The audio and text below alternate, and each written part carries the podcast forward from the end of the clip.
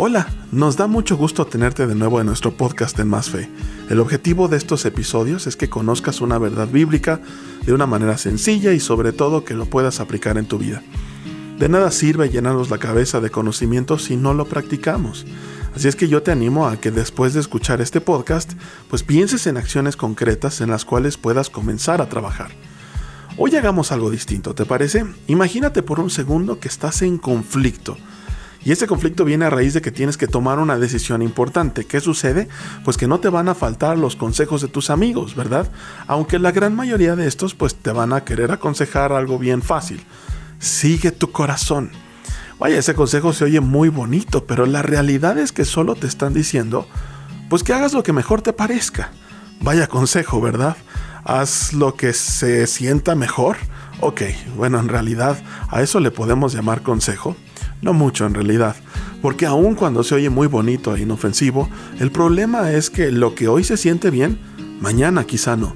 Pronto podrías estarte arrepintiendo de las decisiones que tomaste y deseando haberte ido por otro camino. Y es que el corazón pues no es muy bueno para dictar el camino. Si lo comparáramos con una brújula, el corazón sería una brújula descompuesta, cuyo norte no es precisamente el norte y no sirve en absoluto para orientarte. Qué terrible sería estar en medio del mar, por ejemplo, con una brújula descompuesta, ¿no crees? Mira lo que dice Jeremías 17:9. Nada hay tan engañoso como el corazón. No tiene remedio. ¿Quién puede comprenderlo? Lo mejor que puedes hacer entonces es pues no seguir tu corazón, sino buscar una brújula que realmente sea útil, la que esté bien calibrada y que te lleve a un destino seguro.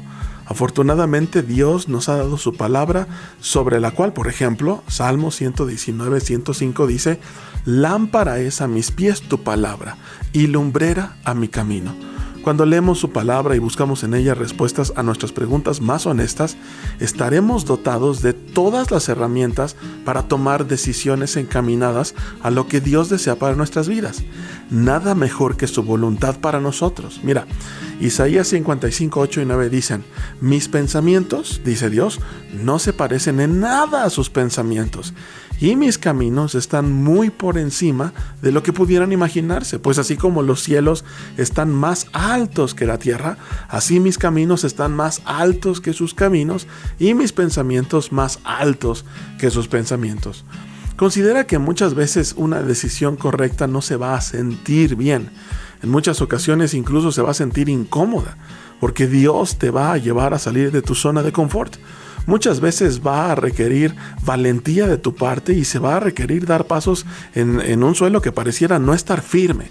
Sin embargo, puedes tener la certeza de que con la brújula adecuada no habrá mejor lugar en el que puedas estar. No estarás exento del sufrimiento. Dios nunca promete que no sufriremos. Pero Dios estará a tu lado para sostenerte mientras se desarrolla en ti más fe. Yo soy el pastor José Luis Arellano y quiero recordarte que nos puedes escribir a hola